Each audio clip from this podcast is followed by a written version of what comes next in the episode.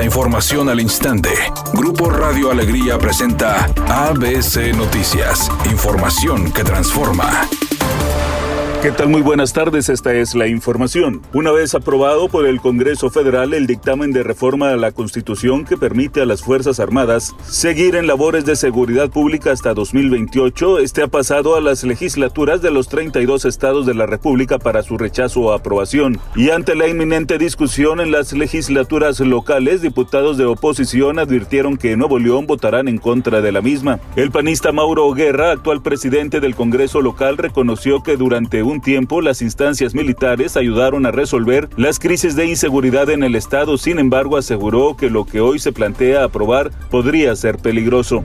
En un intento más por contener la inflación, la Secretaría de Hacienda subsidiará el 100% del impuesto especial sobre producción y servicios, conocido como IEPS, que se aplica a las gasolinas y diésel. Con esta medida, dijo la dependencia, se mantienen los subsidios fiscales a los gasolineros para que mantengan estables los precios de los combustibles, es decir, los automovilistas y motociclistas no pagarán la cuota del impuesto por cada litro que carguen en las estaciones de servicio.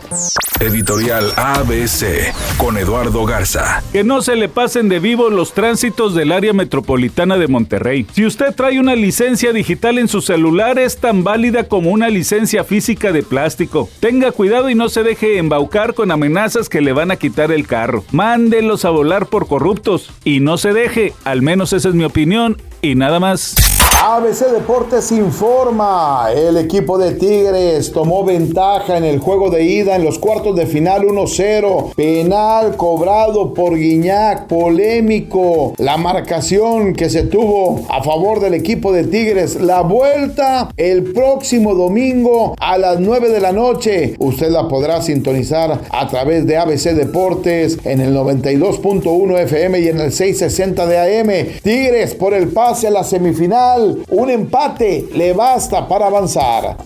Ya fue revelado el póster oficial de la película La Sirenita. Resulta que este live action ha dado mucho de qué hablar, mientras hay quienes están encantados en que la protagonista sea morena, otros no toleran el hecho de que la Sirenita en esta película no sea igual que la que se ve en las caricaturas.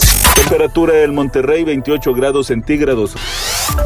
ABC Noticias, información que transforma.